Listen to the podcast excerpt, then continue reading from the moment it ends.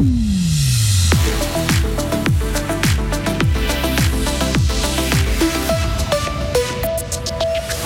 La Suisse n'en finit plus d'aligner les victoires au championnat du monde de hockey sur glace, de quoi faire rêver pour la suite.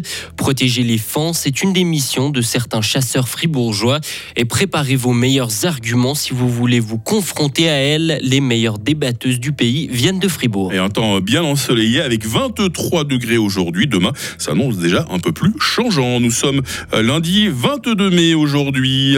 Hugo Savary pour nous informer. Bonjour. Bonjour Mike, bonjour à toutes et à tous. L'équipe de Suisse de hockey sur glace est inarrêtable au championnat du monde. Elle a signé hier soir sa sixième victoire en six matchs de groupe.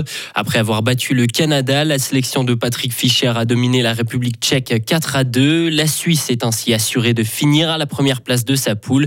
Un élément important selon l'attaquant de Bienne, Gaëtan Haas.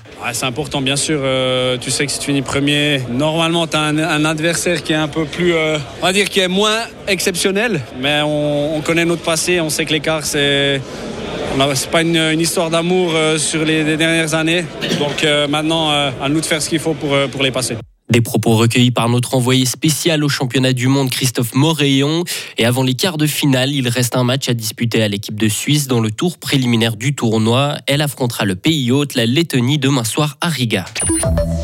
Il se lève tôt pour sauver les fans. La période de mise bas des chevreuils vient de débuter. Elle va durer jusqu'à la mi-juin. Les chevrettes le font généralement dans des prairies pour protéger leurs petits, mais il y a de gros risques qu'ils se fassent faucher. Géronimo Ecker est responsable du groupe de terrain de la Diana Sarine, une association qui sauve les fans. Pour les repérer, on a recours à des drones à caméra thermique. En survolant la zone, on peut très clairement les remarquer, mais le seul inconvénient, enfin, entre guillemets, c'est qu'on est obligé d'aller très tôt le matin, vraiment avant le lever du soleil, parce que sinon on perd vraiment toute l'image. Et puis après, on a tellement, on a beaucoup trop d'interférences, même un caillou se met à briller, on sait plus ce qu'on fait. Donc euh, vraiment, on doit aller tôt le matin pour faire ça. La Diana Sarine a déjà sauvé plusieurs dizaines de fans l'année dernière dans ce district.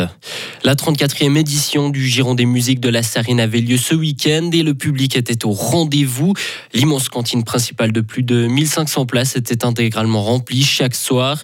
Et pour l'année prochaine, rendez-vous à Marly pour la prochaine édition de ce Giron des musiques sarinoises. L'image de notre pays se dégrade en Allemagne. À cause notamment du refus d'autoriser la réexportation d'armes suisses par Berlin vers l'Ukraine L'ambassadeur de Suisse en Allemagne reçoit beaucoup de questionnements de la part des élus allemands. Il note cependant qu'il n'y a pas de manifestation contre la Suisse, mais seulement quelques graffitis tout de même sur les murs de l'ambassade. Et une autre ambassade, cette fois-ci en Iran, l'ambassadrice à Téhéran a été convoquée au ministère iranien des Affaires étrangères. Elle avait publié vendredi un tweet condamnant l'exécution de trois hommes en lien avec les manifestations de l'automne passé. Le gouvernement reproche à l'ambassade de Suisse d'avoir republié une photo avec notamment un faux drapeau de l'Iran et le portrait de la jeune Masha Amini. C'est une nouvelle provocation en Israël, Hugo. Les États-Unis ont dénoncé la visite d'un ministre israélien sur l'esplanade des mosquées à Jérusalem. Le ministre en question est Itamar Ben-Gvir, une figure de l'extrême droite dans le pays. Cette visite intervient quelques jours après des commémorations de la réunification de la ville de Jérusalem en 1967. Les strass et les paillettes du Festival de Cannes ont à nouveau été perturbées hier soir.